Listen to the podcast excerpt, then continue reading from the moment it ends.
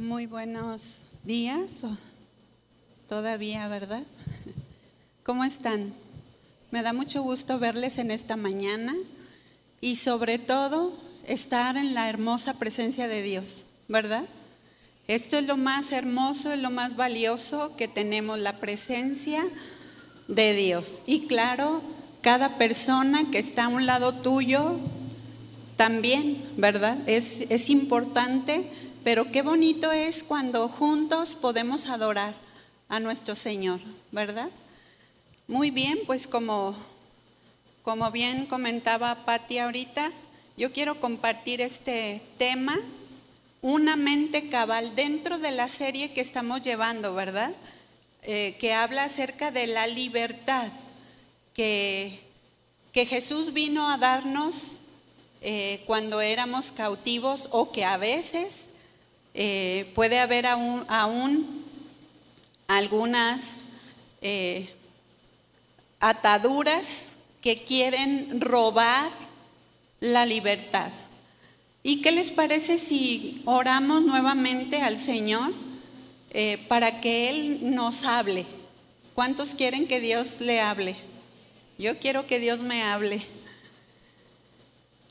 y vamos a disponernos en todo nuestro ser, ¿verdad? No diga, es que ya me, ya me comí mi pan y mi cafecito y ya me dio sueño. ¿eh? Vamos a disponer espíritu, alma y cuerpo, ¿le parece? Vamos a orar. Padre, en esta mañana te damos a ti todo el honor, toda la adoración y el reconocimiento, mi Señor, y te damos gracias porque tú eres Señor sobre todo. Qué maravillosa es tu presencia. Qué hermoso es eh, poder gustar eh, de esa libertad que tú nos das, pero gracias Señor por la obra que tú hiciste. Queremos decirte que nuestro corazón, nuestra mente, nuestro cuerpo, todo nuestro ser está dispuesto a ti. Háblanos, Señor, más allá de lo que de lo que yo puedo hablar. Háblanos más allá de lo que se habla, porque tú sí conoces el pensamiento, el corazón, las intenciones y las motivaciones. Y aquí estamos, Señor, exponiendo todo nuestro ser porque queremos, eh, queremos ser eh, tus hijos cabales, eh, queremos escuchar tu voz y entender por qué tú nos hablas, Señor. ¿Qué quieres hacer en nuestra vida a través de tu palabra? Gracias eh, por estar aquí en el nombre de Jesús. Amén. Muy bien, pues vamos a, a iniciar leyendo Efesios capítulo 4, versículo 23. Si me puede acompañar, Efesios 4:23, y dice así, y renovaos en el espíritu de vuestra mente. Eso es lo que dice este versículo, y yo quiero iniciar con una historia, una pequeña historia que sucedió a un hombre que en una ocasión él dedicó una hora de su vida observando a una pequeña hormiga, a una pequeña hormiguita. Esta pequeña hormiguita estaba atravesando la terraza de este, de este varón y él observaba todo el recorrido, pero se dio cuenta que esa pequeña hormiguita cargaba una pluma muy grande. Varias veces estuvo esta pequeña hormiguita encontrándose con demasiados obstáculos en el camino. Y de repente este hombre observaba la hormiguita que cuando encontraba un obstáculo en el camino, la hormiguita se detenía un buen rato. Y la hormiguita seguramente estaba calculando, seguramente estaba pensando, ¿qué voy a hacer ante este obstáculo? Este hombre se imaginaba, ¿qué estará pensando esta hormiguita? Porque vez tras vez, conforme daba su recorrido, se encontraba con diferentes obstáculos, pero después de una pausa momentánea, la hormiguita eh, comenzó a moverse y comenzó a corregir. Escuche bien, comenzó a corregir su recorrido. Porque al detenerse, al haber hecho una pausa, eh, estuvo calculando. Entonces, en un punto de su caminar se dio cuenta que tenía que hacer algo porque estaba para ella, para la hormiguita, una gran grieta en el concreto. Esta grieta era aproximadamente de 10 milímetros de ancho, pero para la hormiguita era una grande grieta. Después de que esta hormiguita contempla la situación unos momentos, entonces se despoja de esa grande pluma y la coloca sobre la grieta. Entonces caminó sobre la pluma para poder pasar al otro lado porque para ella era un precipicio demasiado grande. Puso la, la pluma sobre la grieta y pasó cómodamente. Y como la pluma atravesaba este gran precipicio para la hormiguita, atravesaba de un lado a otro cómodamente, entonces pudo tomarla del otro lado y la volvió a cargar y continuó muy segura su viaje, su recorrido. Entonces este hombre pensó, wow, me fascina la inteligencia, la mente, el pensamiento de esta pequeña hormiga, una de las criaturas más pequeñas que Dios hizo. Y ahí, ¿cuántas veces podemos ver un pequeño animalito, un pequeño insecto, más bien, ¿verdad? Una pequeña hormiguita que muchas veces al punto de vista nuestro carece, carece de tamaño, pero al mismo tiempo es una pequeña hormiga que tiene que viene equipada con un cerebro capaz de observar y meditar. ¿Sí ha visto a las hormiguitas? Cómo de repente van y, hacen un recorrido. La Biblia habla de la hormiga, cómo, este, eh, tan sabiamente eh, van en cuadrillas, ¿verdad?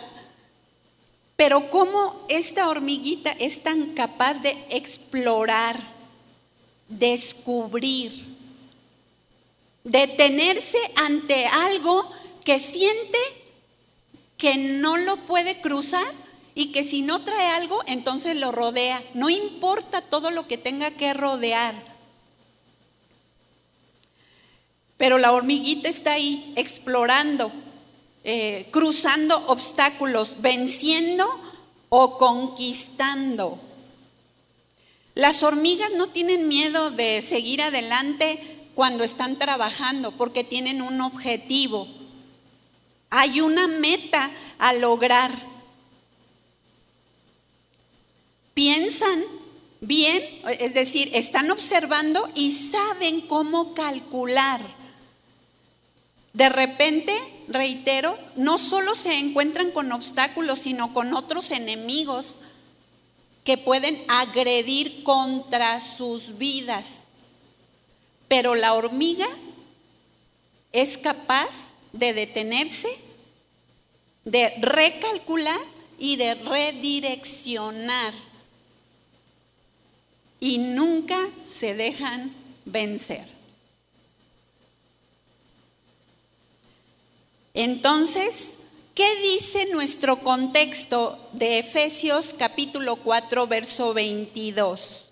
Verso 23. Vamos a leer nuevamente, pero vamos a ver un verso antes y un verso después. Efesios 4, 22 al 24. Y dice así, en cuanto a la pasada manera de vivir, despojaos del viejo hombre, que está viciado conforme a los deseos engañosos y renovaos en el espíritu de vuestra mente.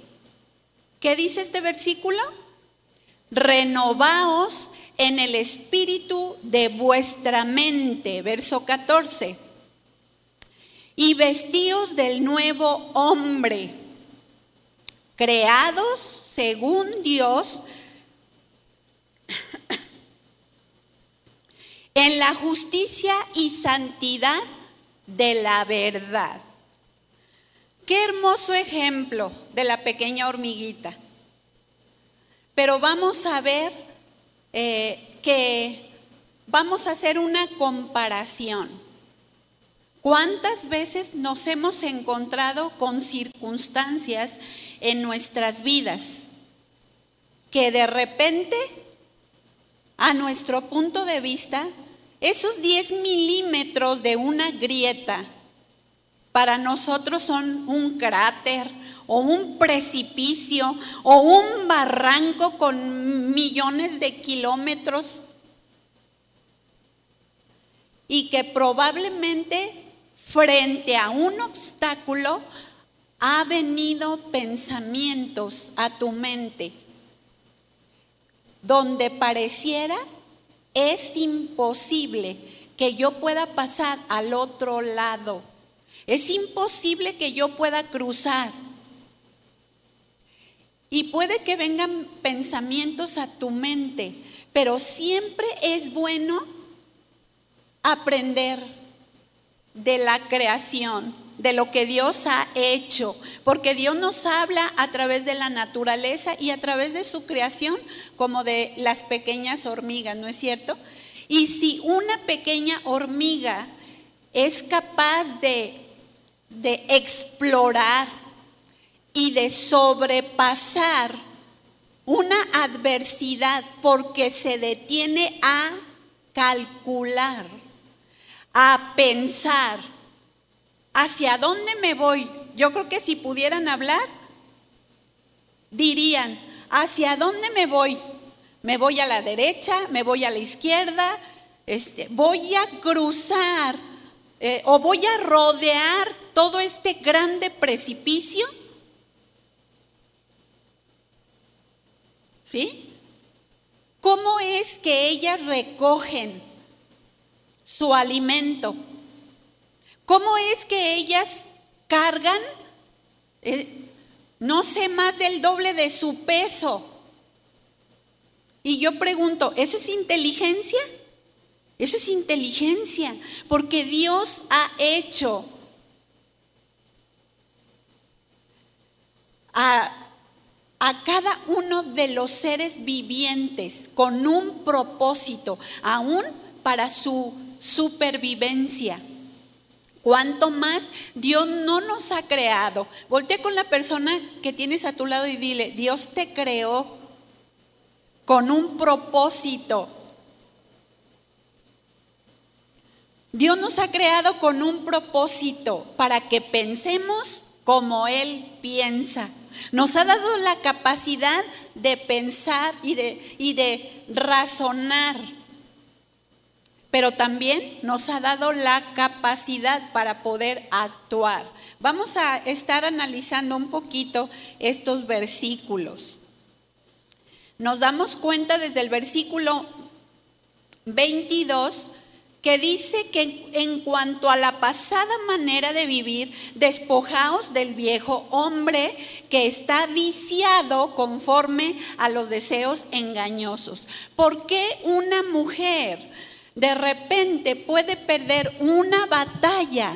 en su caminar, cuando se enfrenta ante un obstáculo. ¿Qué pasa con una mujer cuando eh, lo que está viviendo en el contexto de su hogar, que pueden ser problemas, problemas familiares, puede eh, probablemente un hijo estar perdiéndose y por más que tú le has hablado de Cristo y le, has dado ejemplo con tu vida, sientes que se está perdiendo. ¿Cómo te sientes ante esta circunstancia? ¿O qué es lo que Dios quiere para ti? ¿Qué es lo que Dios quiere que tú hagas? Este versículo dice que en cuanto a la pasada manera de vivir, nos debemos despojar. Sabemos que en la, en la pasada manera de vivir sin Cristo, cuando una persona no tiene a Cristo, hay una conducta, ¿verdad? Hay un tipo de conducta, hay un, un estilo de pensamientos. Y estos pensamientos están alejados de Dios, ajenos a la verdad de Dios. Cuando una persona no es gobernada por Jesús, por la palabra de vida, entonces su mente, su pensamiento está divagando en la circunstancia, en, el problema que le aqueja y la conducta que le lleva a, a determinar su pensamiento, pues es ajeno a lo que Dios quiere, porque no tiene la palabra de Dios que puede gobernar, que puede transformar sus pensamientos y como consecuencia puede dar un giro completo a sus acciones. De manera que cuando una mujer creyente o no creyente no está permitiendo que la palabra sea vida en su corazón, sus acciones le llevarán a lo opuesto de lo que Dios quiere. Por eso es que dice la escritura que en cuanto a lo que vivíamos anteriormente, antes de conocer al Señor, debemos despojarnos de toda, todo aquel pensamiento que rige nuestra conducta. ¿Sí me está escuchando? Los pensamientos rigen la conducta de una persona. ¿Cómo está pensando? ¿Cómo estás pensando? ¿Como Dios piensa? O tú dices, es que eh, yo ya soy cristiano, yo, yo ya soy cristiana, yo tengo a Cristo en mi corazón, leo la palabra de Dios todos los días. Ah, pero a la hora que mi hijo no me obedece, me enfurezco, me enojo, me irrito y pierdo el control aunque después me arrepiento, después de que lo golpeé, después de que le grité, después de que lo ofendí, me arrepiento. Pero luego cuando me la vuelve a hacer me enojo tanto que lo vuelvo a repetir. Entonces eso no es arrepentimiento, ¿verdad? Es que una persona que se deja llevar por su pensamiento, por lo que está cavilando en su mente, puede reaccionar, porque no hay algo que le, que le detenga, no hay algo que esté cambiando la manera inadecuada de pensar para que su conducta pueda ser correcta. ¿Sí? Porque cuando una mujer tiene una relación con Dios y una mujer come la palabra de Dios y conoce a Dios, ¿sabe qué? Entonces la vida cambia, la conducta cambia, las acciones cambian. Y en lugar de que se irrite, entonces solamente respira y le dice, Señor, ayúdame. Ayúdame a amar más allá de mis fuerzas. Ayúdame a ser paciente con mi hijo que no me obedece, como tú eres paciente conmigo todas las veces que no te obedezco. Ayúdame a manifestar tus pensamientos que se hagan acciones para representarte dignamente en mi hogar. ¿Por qué muchos varones no se, no se entregan a Cristo? Porque la mujer no está sujeta al Espíritu de Dios. Porque la mujer muchas veces no está pensando equilibradamente. Nuestro tema es una mente cabal. Y lo vamos a estar estudiando un poquito en esta mañana. Pero este, este versículo nos enseña que es necesario despojarnos del viejo hombre que está viciado conforme a los deseos de este mundo. Despojarse en el griego significa poner lejos ¿A quién debo poner lejos? A ver, ¿me puede responder? A ver, no escuché. Al viejo hombre, a la vieja mujer, ¿verdad?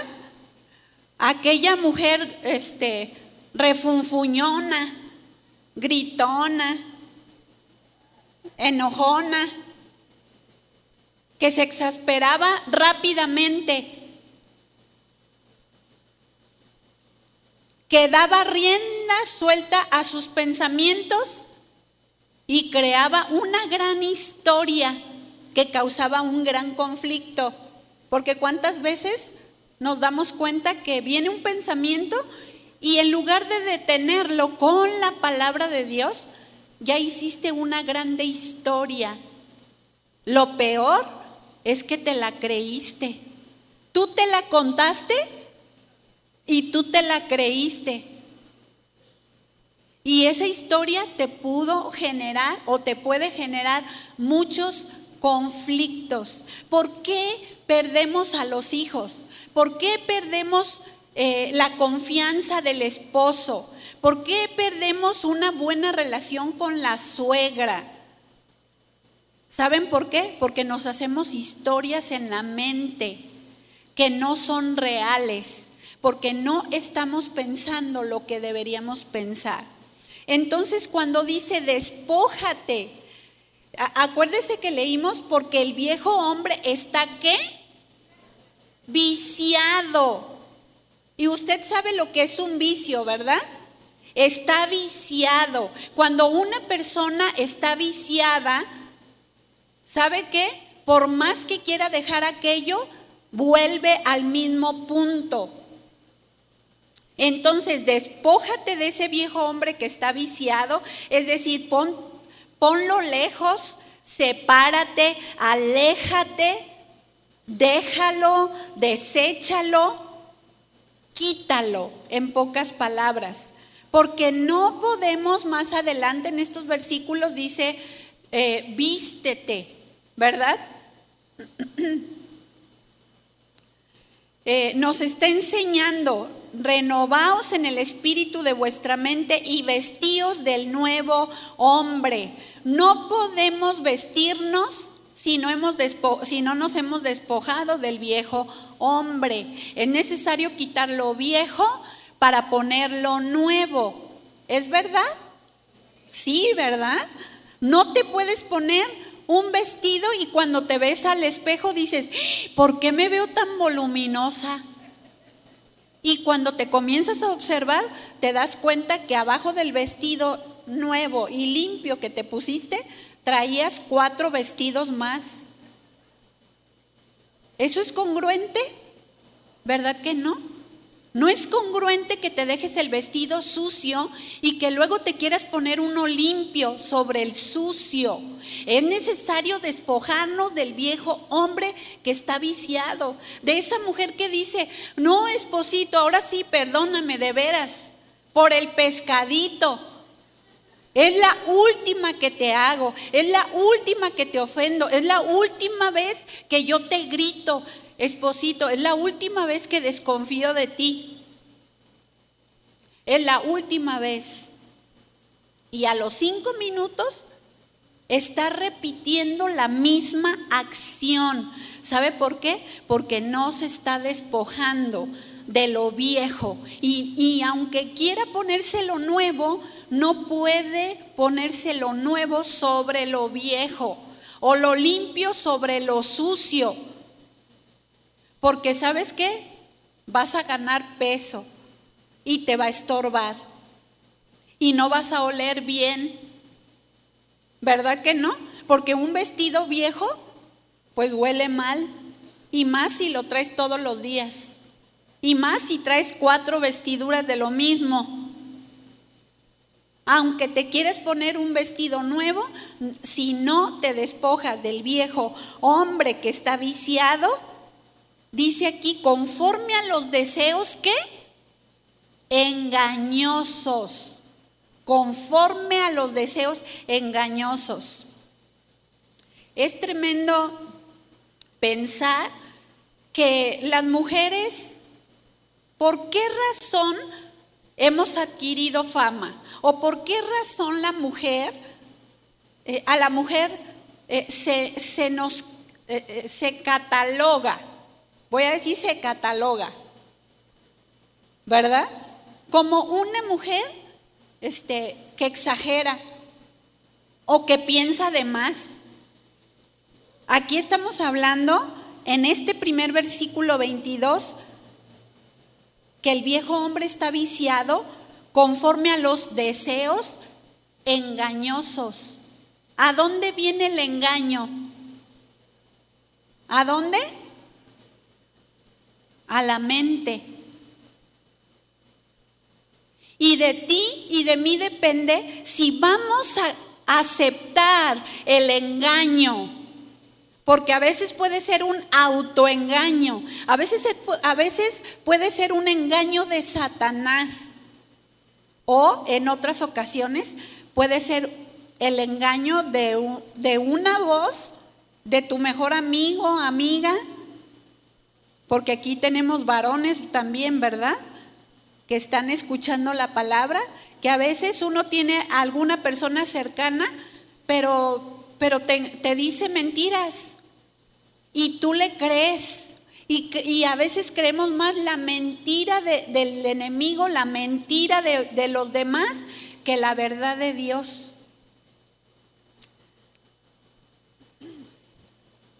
Entonces, es necesario despojarnos para no cargar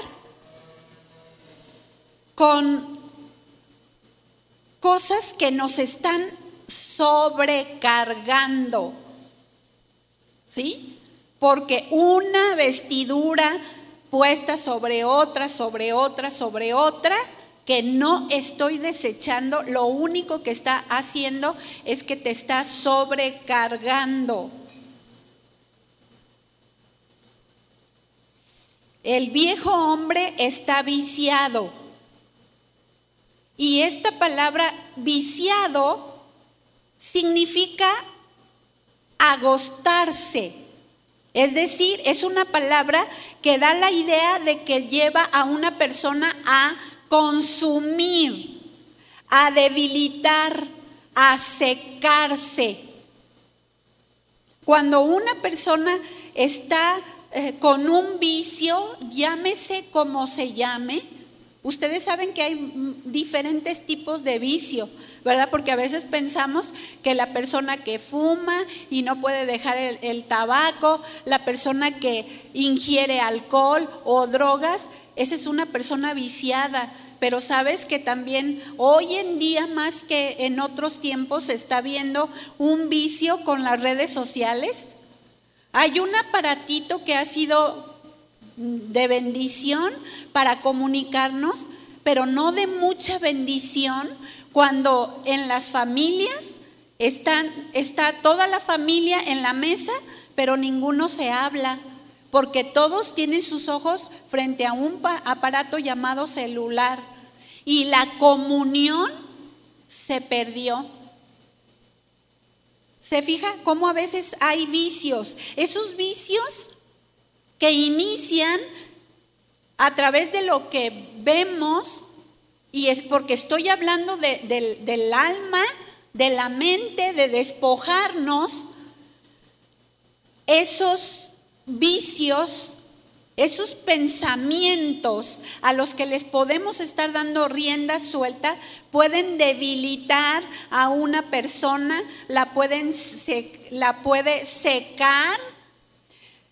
Y en el original habla de arruinar también. Arruinarla por influencias que vienen a la mente de una manera que le lleva a extraviarse y de ahí hasta llevarla a corromperse para destrucción. Viciado pues habla de destruir, habla de destrucción. Una persona que está en un vicio, el vicio la consume y muchas veces le mata, llevándole así eh, pues a un estado peor, ¿verdad? Un vicio lleva a una persona a la decadencia si no le pone medida.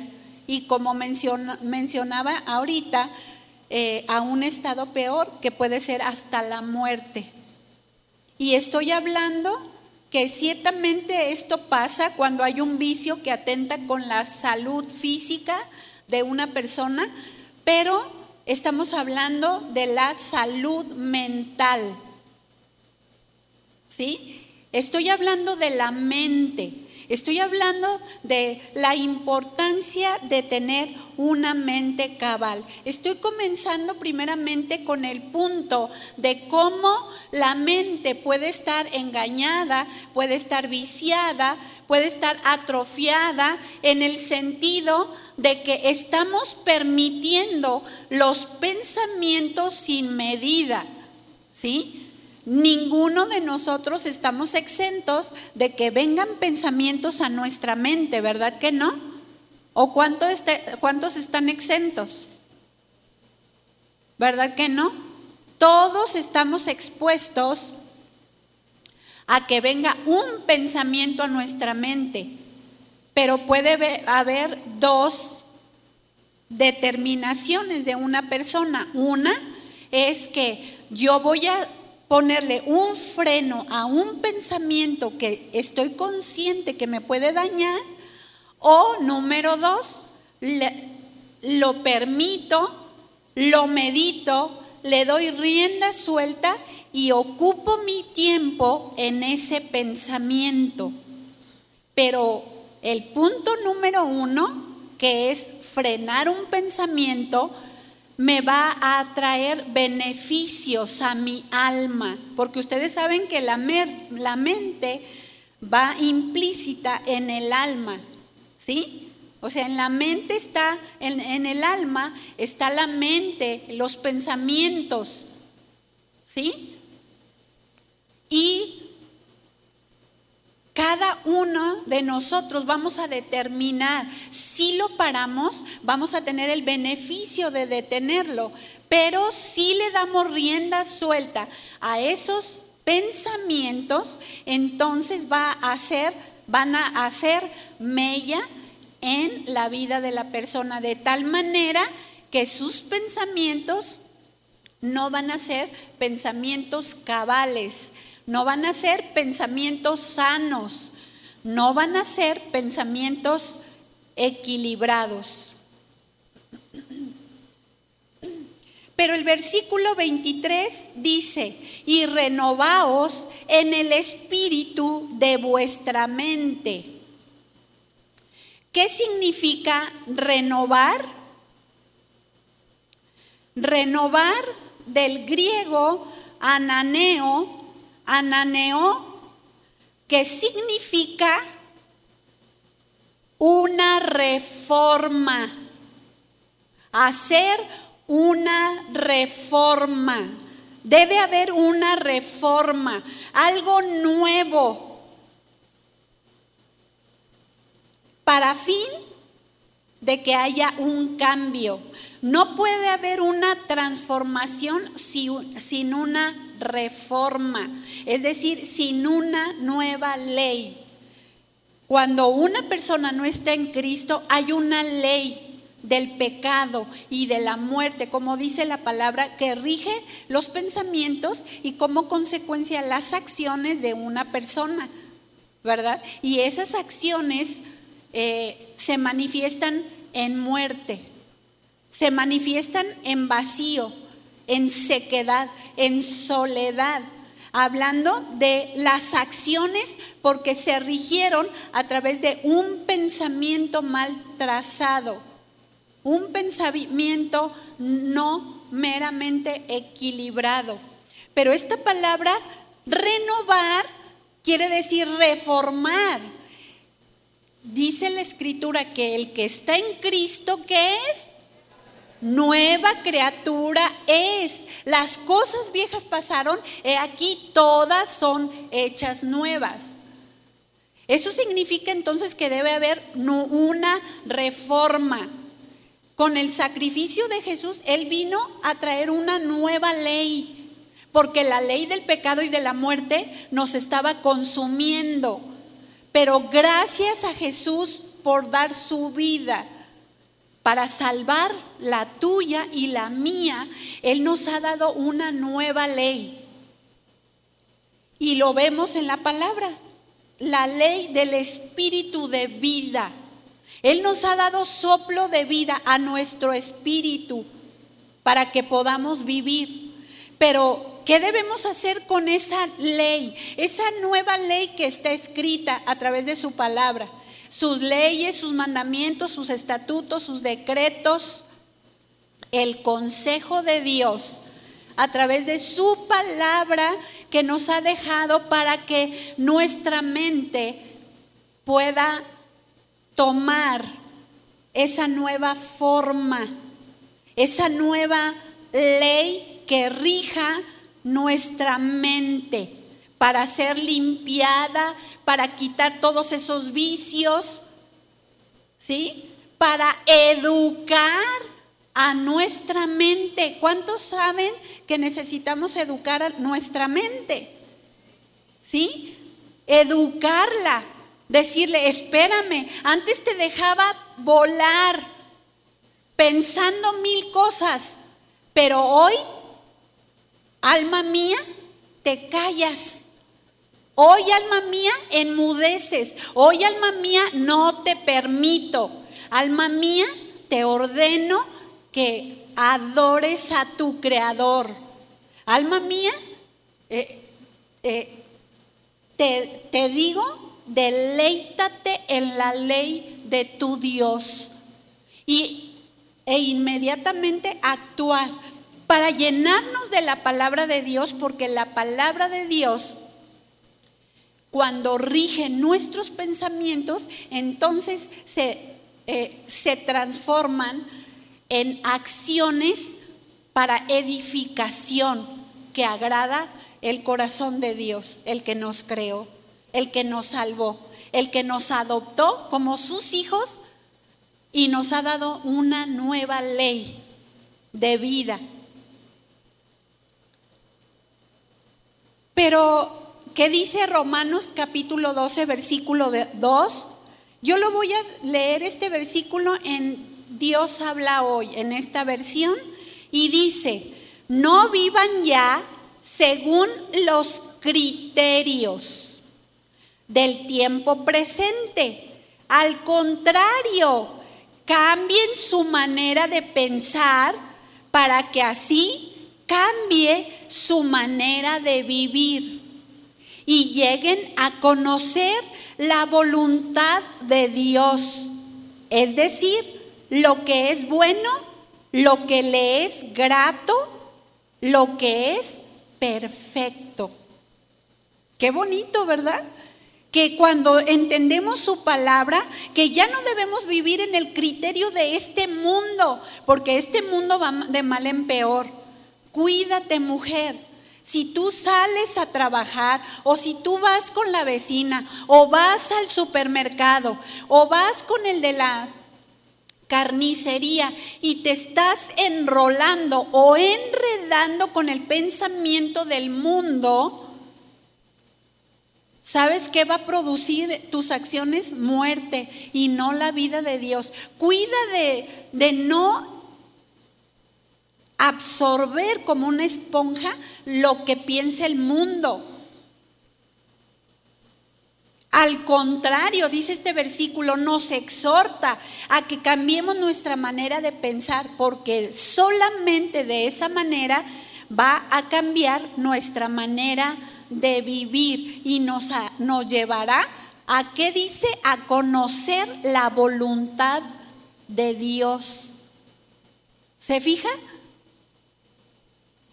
Porque la voluntad de Dios está aquí en su palabra escrita.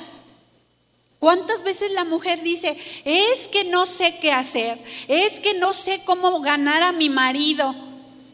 Eh, pero ¿cómo que no sabe cómo ganar a su marido si la Biblia dice que las mujeres, ¿sí? Que conocen al Señor, ganen a sus maridos sin palabra, con la conducta. Pero ¿cuántas mujeres dicen, pues sí, yo lo trato de hacer, pero a la primera que me ofende, pues me sale el, dragón que está dentro de mí? No soy yo, es un dragón dentro de mí que lo quiere, le quiere lanzar fuego y quemarlo. Y le echas la culpa al dragón imaginario de tu cabecita. ¿Verdad? Porque cuando este dragón se retrae, pues se vuelve a meter, ¿no? Y de repente te ves en el espejo y, ah, era yo. Nada más que así se manifiesta o así te sientes, ¿no? Es que salió un dragón, pues sí, se convierte en un dragón porque le sale fuego por los ojos, porque los dientes están así como para triturar. Se fija la ira, el enojo, la impaciencia, la desesperación. Pero la reina Valera, que es lo que, eh, lo que comúnmente leemos, no os conforméis a este siglo, sino transformaos por medio de la renovación de vuestro entendimiento para que compruebes cuál es la buena voluntad de Dios, agradable y perfecta. Si no hay una transformación, si no hay una nueva ley que tú estés depositando de la palabra de Dios en tu mente y en tu corazón, si tú no te estás transformando, ¿sí? si no estás sufriendo una metamorfosis, que eso es la, palabra griega metamorfó, que habla de una transformación, debe haber muerte para fin de que haya vida, la vida de Dios. Muerte a lo que yo estoy pensando,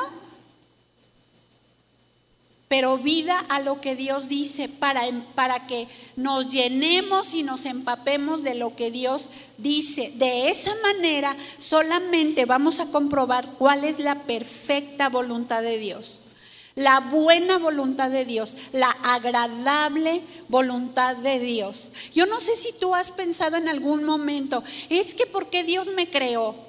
Dice, es que tengo 15 años en el Señor, pero piensas, ¿Por qué Dios me creó? ¿Para ser tan infeliz? ¿Para estar en en un hogar donde, pobre de mí, todos contra ti, todos me atacan, todos me dicen, todos me hacen cosas y yo no soy feliz? Y yo pregunto, ¿significa que la palabra de Dios está velada? Si tú dices que conoces a Dios, lo que está pasando? ¿Por qué no te sientes plena? ¿Por qué no te sientes completa? ¿Por qué te sientes vacía? ¿Por qué sientes que no hay un propósito para ti?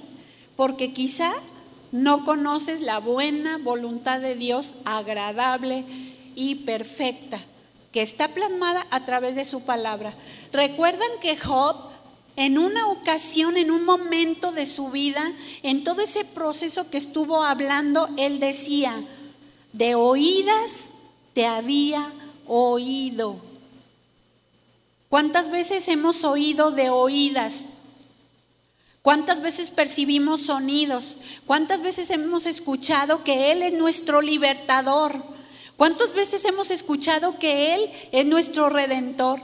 Que Él ya pagó el precio tan alto para nuestra salvación, nuestra redención, nuestra justificación, para la transformación del corazón. Pero ¿cuántas de esas veces estamos realmente entendiendo lo que Él vino a hacer. Si no estamos entendiendo la perfecta voluntad de Dios para nuestra vida, para vivir en esta transformación, sin amoldarnos al sistema de este mundo, entonces significa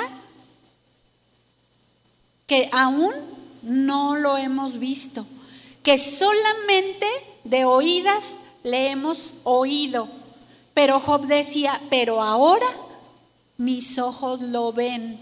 Lo oía, sabía lo que él me decía, sabía lo que tenía que hacer, pero no lo, no lo, porque dice, no, pero ahora mis ojos lo ven.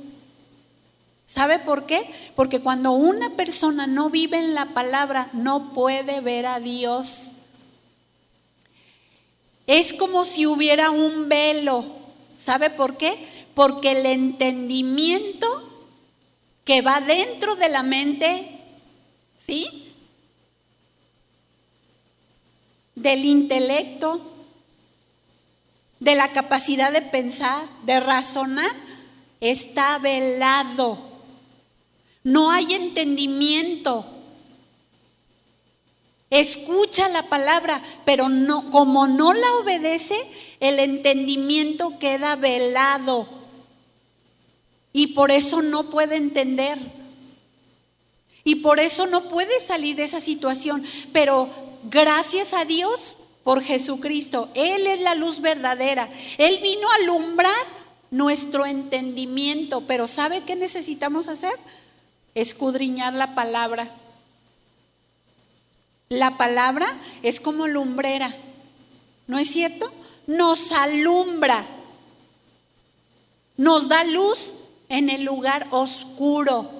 Solamente una persona que no obedece y que de oídas le oye, sí Señor, yo sé que te tengo que dejar gobernar mi vida, yo sé que tengo que rendirme a ti, yo sé que debo leer más la Biblia que ver las telenovelas, yo sé Señor que debo escudriñar, desmenuzar, desgajar la palabra para conocerte más. Pero Señor, es que me aburro. Es que no tiene monitos. Mejor abro este mi face. Y ahí me entero de todos los chismes, perdón, de toda la comunicación que me dan todos mis amigos del Face. Cuando una persona no está a los pies del Señor comiendo su palabra, el entendimiento se vela, queda velado. Hasta el punto de que se puede entenebrecer y volverse a la rebelión, a lo opuesto de Dios. Es tremendo. ¿Saben qué? No es cualquier cosa, es tremendo. Cuando entendemos eso, ¿saben qué? Necesitamos tener un apego. A veces yo me sorprendo. eh, al hablar con algunas personas, al escuchar lo que piensan. Y créame, a veces son personas ya adultas,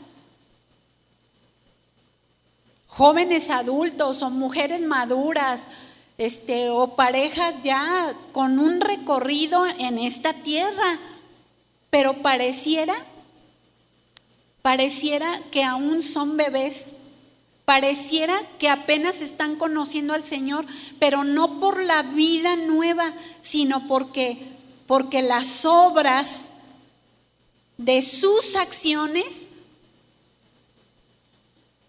que, son, que es una conducta regida por un pensamiento, da a luz acciones que no van de acuerdo a la palabra de Dios. Y yo digo, no, no, es que no puede ser, peor aún, déjenme decirles, peor aún de gente que está en los ministerios. Digo, y saben, todos podemos, todos fallamos, ¿no es cierto? Todos fallamos, pero es diferente fallar, arrepentirte y cambiar y no repetirlo a vivir continuamente en acciones que va en contra de lo que Dios piensa. Pensar cosas que es lo opuesto de lo que Dios piensa. Porque lo que pensamos nos va a llevar a tener acciones. Que esos pensamientos regirán nuestra conducta. Por eso Dios nos habla a través de su palabra para que podamos entender que necesitamos ser transformados por medio de la renovación, dice este versículo, de vuestro entendimiento para comprobar cuál sea la buena voluntad de Dios, agradable y perfecta. No debemos conformarnos porque en el griego esta palabra significa conformarnos al mismo patrón. Si yo me conformo al mismo patrón que tenía antes, entonces no voy a dar frutos dignos de arrepentimiento. Entonces no voy a pensar de una manera diferente. No voy a pensar como Dios piensa. Y a veces puede ser en, cosas que a tu punto de vista pueden, pueden ser mínimas. Como que, ¿qué tiene? ¿Qué tiene que yo le diga a mi hijo adolescente, mira, tú ve allá a la, secundaria, este, y ya, eh, hágase hombrecito, háblele a una muchacha. O sea, todavía lo estás empujando a que le hable y que se le declare a una joven o a un adolescente que ni siquiera tiene a Cristo que la Biblia dice, no te unas en yugo desigual con los incrédulos. Y ese, esa palabra no, no es una opción. ¿Se fija? Pero, el, eh, pero la persona este, dice, no, no, no, pero se va a convertir. Se va a convertir.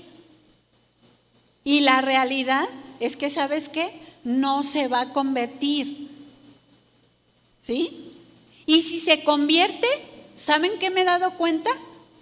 Se convirtió el que era, el que era no creyente y, y se regresó al mundo, o más bien estaba en el mundo. La persona que dijo que era cristiana y que lo trajo a la iglesia. ¿Sí, ¿Sí me explico? Porque la pregunta es, ¿realmente eh, hemos nacido de Dios? ¿O por qué pensamos lo que pensamos? ¿Qué rige nuestros pensamientos y por lo tanto nuestras acciones? Entonces, esta palabra nos está enseñando, no nos debemos conformar al mismo patrón que teníamos, debemos ser transformados, debemos sufrir una metamorfosis para poder pensar de una manera diferente o tomar una figura que antes no teníamos, como la oruga, ¿verdad?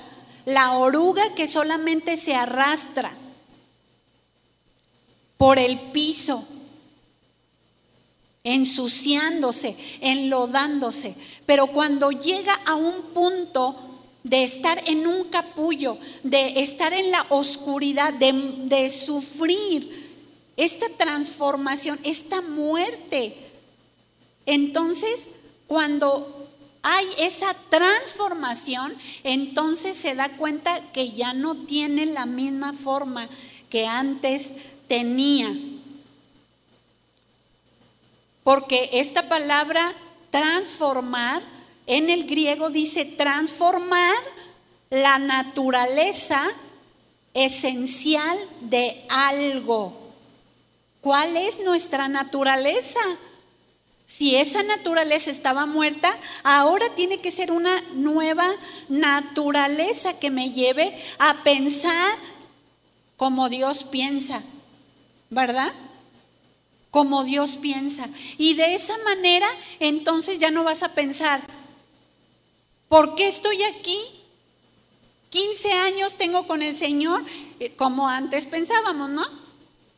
Este, porque no había, no nos había amanecido hasta que una mujer se rinde a Dios, hasta que una mujer reconoce su condición, o un varón también reconoce su condición, entonces comienza a buscar al Señor y sabe que va a ser un proceso de transformación, un proceso donde, donde tiene que haber negación, a lo que quiero, a lo que pensaba, a desechar lo que no sirve, a quitar el pensamiento negativo, a quitar esos pensamientos que a veces, dependiendo de lo que te estés alimentando, es lo que vendrá. ¿Cuántas personas no están eh, haciendo acciones por lo que han visto en la computadora? ¿Cuántas personas se están llenando de lo que se ve? ¿Cuántas mujeres eh, sienten una competencia con las mujeres que no conocen a Cristo? Y las miran un poquito y les ven la ropa que traen y les ven todo de plástico o todo de gel. ¿Sí o no? Eh, qué triste es si la mujer que es creyente sintiera envidia de algo falso. ¿No es cierto? De algo falso. Y querer imitar a ese tipo de mujeres que no tienen temor de Dios, que sus motivaciones están centradas en su ego, porque quieren ser vistas por los, por los demás. No importa lo que les pongan en el cuerpo, que muchas de ellas están muertas hoy en día. ¿Sí o no? Porque fueron con alguien que ni siquiera era, era eh, realmente capaz ni autorizado para ejecutar ciertas cosas físicas o tratar pacientes. Otras mujeres están desfiguradas y hombres también, porque no solo las mujeres se están exponiendo más hoy en día con las cosas vanas que el mundo está ofreciendo. Mujeres, no, no te dejes llevar por la corriente de este mundo, porque quizá ya estés pensando, no, ya fui a preguntar cuánto me cobran por ponerme más. No, ya estoy haciendo mi ahorrito. No, estás comiendo puros frijoles y lentejas, pero estás haciendo tu ahorrito para algo que es ficticio. ¿Sí o no? Porque ¿quién es el que nos hace ser? ¿Quién te ha dado el valor? ¿Quién ha derramado su sangre valiosa para que tú y yo entendiéramos que somos valiosos en Él?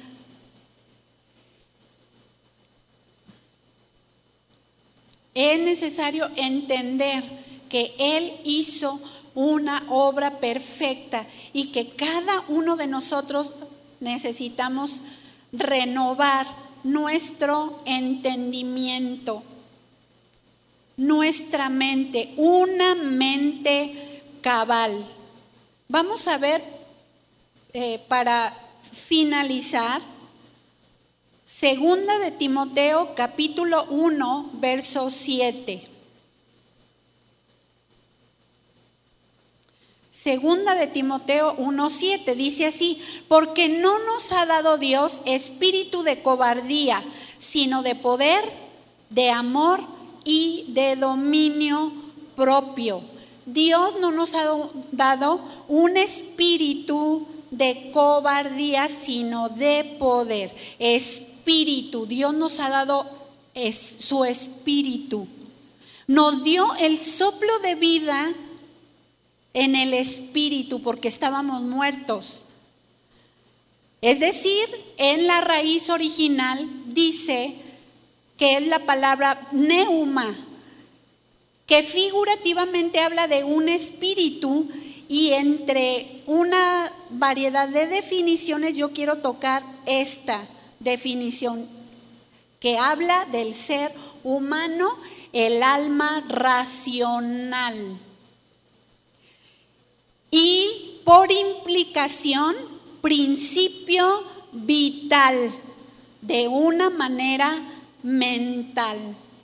Es decir, Dios nos dio su espíritu y que ciertamente nos ha dado vida a nuestro espíritu, pero también ha tocado el alma racional. Porque Dios nos hizo racionales, es decir, nos ha dado una capacidad para razonar pero cuando el ser humano se queda solamente en el raciocinio, o sea, en la razón humana, sin entrar a la razón de Dios, es cuando los cables se nos comienzan a cruzar. ¿Sí? Y es cuando perdemos las batallas en nuestra mente. Y es cuando pensamos demasiada, demasiadas cosas eh, todo lo, eh, lo estamos razonando y la razón humana no sujeta a las verdades de Dios, nos llevan al opuesto de Dios. ¿Sí? Entonces, eh, necesitamos dejar de ser seres humanos racionales, es decir, que todo lo estamos razonando y pensar como Dios piensa. Dios te ha dado una capacidad para pensar, sí, te ha dado una capacidad para que seas inteligente, pero también nos da de la inteligencia de Dios. No solamente la capacidad de pensar, de razonar, de meditar, de eh, explorar como la hormiga, de pensar hacia dónde voy, qué debo hacer, pero cuando ajustamos esa inteligencia eh, racional que Dios nos ha dado y la ajustamos a la palabra, entonces, entonces podemos manifestar acciones que pueden glorificar a Dios y, agradar el corazón de Dios. Entonces, cuando dice la palabra que no nos ha dado un espíritu de, temor o de cobardía, sino de poder, amor y dominio propio. Esta palabra dominio, dominio propio quiere decir disciplina. Es decir, control de uno mismo. Él nos ha dado la capacidad de que podamos tener control. Di, yo debo tener control de mí mismo o de mí misma. Él me ha dado la capacidad. Una mujer que pierde el dominio propio es porque ha perdido el control de su manera de pensar. Cuando pierde el dominio propio para reaccionar correctamente ante una adversidad, ante conflictos familiares, este, eh, qué sé yo, de la índole que se presenten. Cuando tú respondes con un dominio propio, entonces eh, estás aprendiendo o estás controlando tu manera de pensar. Cuando una mujer se enoja rápidamente sin pensar, pierde rumbo y después de que perdió rumbo y medita y, piensa en lo que acaba de hacer, entonces experimenta un vacío y una tristeza. Pero un hombre o una mujer que aplica disciplina en su modo de pensar y tiene control de sí mismo, de sí misma y de su manera de pensar, aplica el dominio, no se deja llevar por la ira, piensa como Dios piensa y aplica lo que dice Filipenses 4:13. Y la paz de Dios, que sobrepasa todo entendimiento, guardará vuestros corazones y vuestros pensamientos en Cristo Jesús. ¿Cuándo? Cuando aplica la palabra de Dios a su mente, a su corazón. Filipenses 4:8, se los leo rápidamente. Por lo demás, hermanos míos, todo lo que es verdadero, todo lo honesto, todo lo justo, todo lo puro, todo lo amable, todo lo que es de buen nombre. Si hay virtud alguna, si algo digno de alabanza, en esto pensar. Porque dominio propio significa en la raíz original sano juicio. Significa actuar con sensatez y se traduce en templanza. Esta palabra dominio significa salvando la mente. ¿Cuántas reconocen que necesitan ser salvadas en su mente? ¿Cuántas reconocen que ha habido como un bombardeo en tu mente y tú dices, ya, ya no quiero estar así? Porque necesitas aplicar lo que dice la palabra de Dios. Necesitas tomar el control, necesitas hablar a tu alma, necesitas decir a tu alma inmediatamente que venga un pensamiento, no te permito que pienses lo que Dios no quiere que pienses. Y, e inmediatamente empápate de la palabra de Dios. Esa será la manera en que la palabra de Dios te salvará tu mente, la librará de estar entenebrecida, de estar eh, descontrolada, de estar la mente desubicada o perdida. ¿Sí? Esa palabra significa también estar seguro Tener dominio propio significa tener una mente cabal. ¿Sí? Una mente sana, eso es lo que quiere decir eh, en esta raíz del griego original. Una mente equilibrada, una mente eh, con cordura. Escuche bien, yo no sé cuántas de ustedes de repente dicen, es que esto es tan fuerte que a veces siento que estoy a punto de perder la razón. ¿Le ha pasado alguna vez?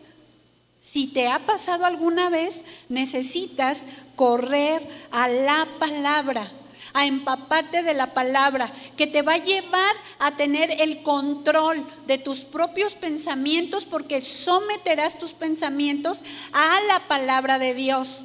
Y entonces vendrá templanza, vendrá cordura y es algo que tienes que practicar, como yo dije al principio. Es algo donde tenemos que educar, reeducar a nuestra mente a pensar no con su razón humana, sino bajo eh, la dirección ¿sí? de el Espíritu Santo eh, que nos guía a toda verdad. ¿Y cuál es esa verdad? La palabra de Dios. Amén. De tal manera que esta misma palabra habla de estar en cabal juicio. De esa manera la mujer no experimentará. Y si llegas a experimentar eh, turbación en tu alma, sabes ¿Quién es la respuesta? Jesús es la respuesta. Su palabra que traspasa nuestra mente, ¿verdad? La palabra que parte el espíritu y el alma, donde está nuestra mente. La palabra viva y eficaz, que sí es eficaz, que sí transforma, que sí educa, que sí cambia. Y la misma palabra, ¿sí? Cuando aplicamos esta palabra, habla de que podemos estar con sobriedad. ¿Cuántas mujeres no han perdido a sus hijos porque están viviendo tiempos de depresión? Ahora, ¿es real que una mujer puede sentir o un varón puede sentir depresión? Sí, es real, pero ¿quién es la fuente de nuestra salvación? El Señor. Él es el único que nos puede hacer mantenernos firmes y en nuestros cinco sentidos. O en el séptimo sentido, ¿no? Que es el Espíritu Santo. o sea, estoy hablando porque es el número perfecto de Dios, ¿no? Es decir, Él es la plenitud.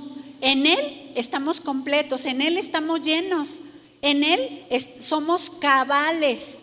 Aunque en tu humanidad tú digas, no soy perfecto, no, pero estamos caminando hacia la madurez, hacia la perfección, a tener la madurez, una mente cabal, mis acciones cabales, porque mi pensamiento eh, eh, me conduce a tener una acción.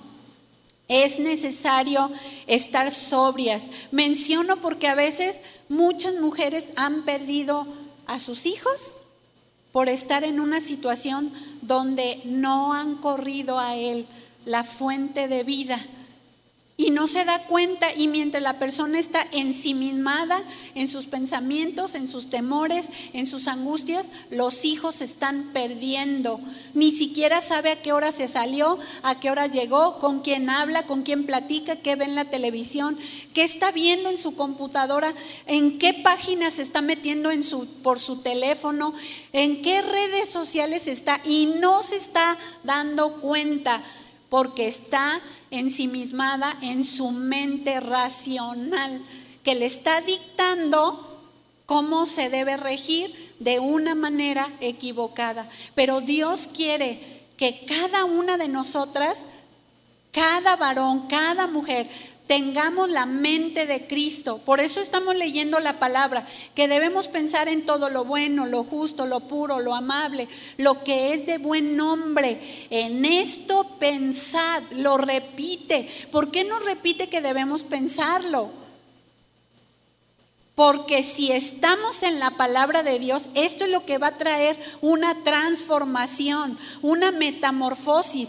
La ley de Dios va a abolir, a estar aboliendo la ley o, ya quedó obsoleta la ley del pecado y de la muerte si tú dejas que la vida de Dios se manifieste en ti. Si no, seguirá teniendo dominio sobre ti, dominio en tu mente, dominio en tu razón, dominio en tus pensamientos y es por eso que muchas personas no pueden pensar cabalmente, no pueden pensar sanamente y hay un desequilibrio en su modo de pensar. Algunas personas piensan desequilibradamente, pero otras sí han perdido la cordura completa. Es en serio. Y no es lo que Dios quiere. Lo que Dios quiere es que seamos completos en Él. Basta con obedecerle. Basta con doblar nuestras rodillas y decir, sí Señor, yo quiero ser así, con una mente cabal. Si tú dices, he estado peleando, he estado trabajando en mi mente, he estado luchando, ahora lucho menos que antes, qué bueno, te felicito, pero te animo a que no desmayes. Te animo a que no te quedes ahí, te animo a que te sigas empapando de la palabra de Dios, porque la palabra de Dios te hará libre y conoceréis la verdad y la verdad os hará libre. La verdad de Dios opacará la mentira del hombre, ¿verdad? Porque muchas de las cosas que pensamos no son la verdad de Dios, por lo tanto es la mentira del hombre, o sea, la mentira del ser humano a veces de nosotros mismos, que nos engañamos, nos autoengañamos Y luego estamos llorando nuestras amarguras por un pensamiento que comenzó, ¿verdad? Como dicen por ahí, como un pellizquito, pero que se hizo un grande monstruo que, que puede, que te ha llevado a perder este, batallas. Pero el Señor quiere que seamos sus hijos victoriosos. ¿Cuántos quieren recibir esta soporte y ayuda de parte del que nos ha dado la vida y nos ha dado una nueva ley?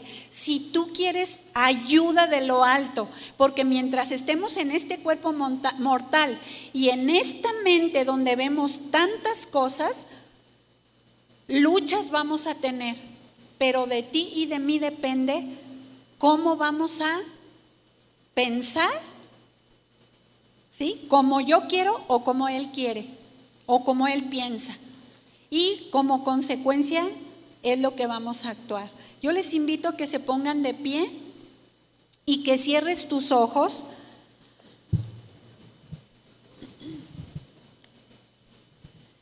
Y que le digas al Señor en esta en esta tarde. Aquí estoy, Señor. Habla, habla ahí en tu corazón. Exponte delante de Él, porque aunque no lo hables, Dios conoce tus pensamientos y, y, conoce tus acciones. Pero Él quiere que tú le confieses. Él quiere que tú hables con Él. Él quiere escuchar cuánto realmente reconoces que necesitas de Él. Y dile, ahí, dile al Señor, aquí estoy Señor. Aquí estoy Señor. Expongo delante de ti lo que tú ya sabes Señor. Tú conoces mis pensamientos. Tú sí sabes si los he sujetado o he divagado sobre ellos. Tú sí sabes si estoy luchando contra aquellas cosas de las que anteriormente estaba viciada o viciado, pero hoy estoy haciendo morir. Reconozco que necesito un poder más alto que mi capacidad humana. Reconozco que necesito tus pensamientos, Señor. Por eso quiero pensar en lo bueno. Y tú eres bueno. Quiero pensar en lo justo. Y solo tú eres justo, Señor. Quiero pensar en lo amable Tú eres amable. Tú nos das la capacidad para parecernos a ti, para ser templados, equilibrados. Señor, santos, puros, limpios. Así queremos ser. Y si hemos pensado más allá de lo que tú quieres, Señor, y de lo que tú permites, perdónanos, Señor. Lávanos, límpianos. Limpia nuestro modo de pensar pero entiendo que yo debo tomar una decisión. No permitir que los pensamientos me controlen. No debo permitir que mi razón humana vuele demasiado rápido. Señor, yo quiero sujetar mis pensamientos a tu voluntad, a tu palabra, Señor. Quiero sujetar lo que estoy pensando y cuando yo lo piense, quiero llevarlo a la luz de tu palabra, porque quiero ser una mujer que piensa como tú piensas. Quiero aprender y quiero disciplinarme. Dile ahí en lo secreto. O a voz, o a viva voz. Necesito de ti, Señor. Te necesito. Quiero, Señor, ser reajustada, reajustado. Quiero, quiero que tú tomes el control. Pero también quiero decirte, me rindo a ti. Rindo mis pensamientos. Rindo mi voluntad. Rindo todo lo que siento, Señor. Y reconozco que te necesito. Necesito tu limpieza. Perdóname de cada pensamiento que me ha llevado a tener una conducta que no ha agradado tu corazón. Pero hoy, Señor, quiero ser un varón o quiero ser una mujer cabal. Y me refiero a los varones que están aquí. Un varón conforme a tu corazón quienes son varones. Y cada mujer que estamos aquí, Señor, que tú nos hiciste conforme a tu diseño perfecto. Queremos reconocer que te necesitamos a ti sobre todas las cosas.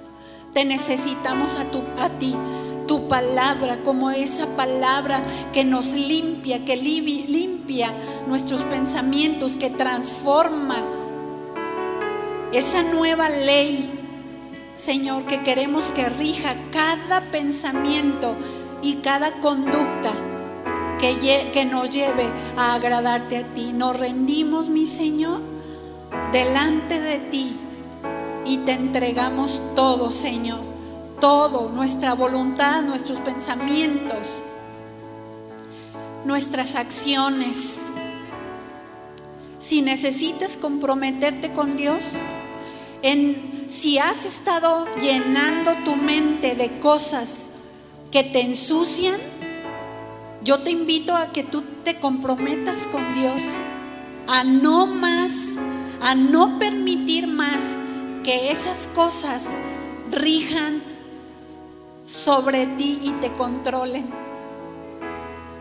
Permite que sea su palabra pero es necesario que tú determines en tu corazón obedecer a Dios y te darás cuenta que vendrá luz y entendimiento y tu mente estará completa, tu mente será cabal, tu mente estará sana y como consecuencia tus, tus acciones y, y como consecuencia tus relaciones con tu familia, con tu esposo, con tus hijos, con tus padres, con tus compañeros de, escuela, de trabajo, porque el Señor al sanar, al restaurar, al tú permitir que su palabra te gobierne, entonces vendrá entendimiento y crecerás en ese entendimiento y Dios te dará esa libertad.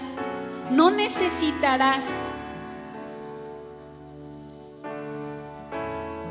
el apego o, el reconocimiento de absolutamente nadie, sino tendrás.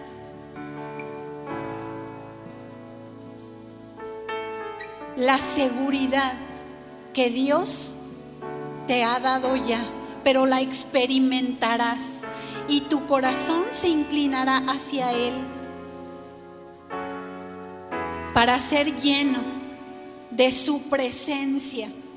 Y luz vendrá a tu corazón. Y entenderás cosas, entenderás muchas cosas que antes no entendías. Y te darás cuenta el por qué estabas viviendo en estas circunstancias.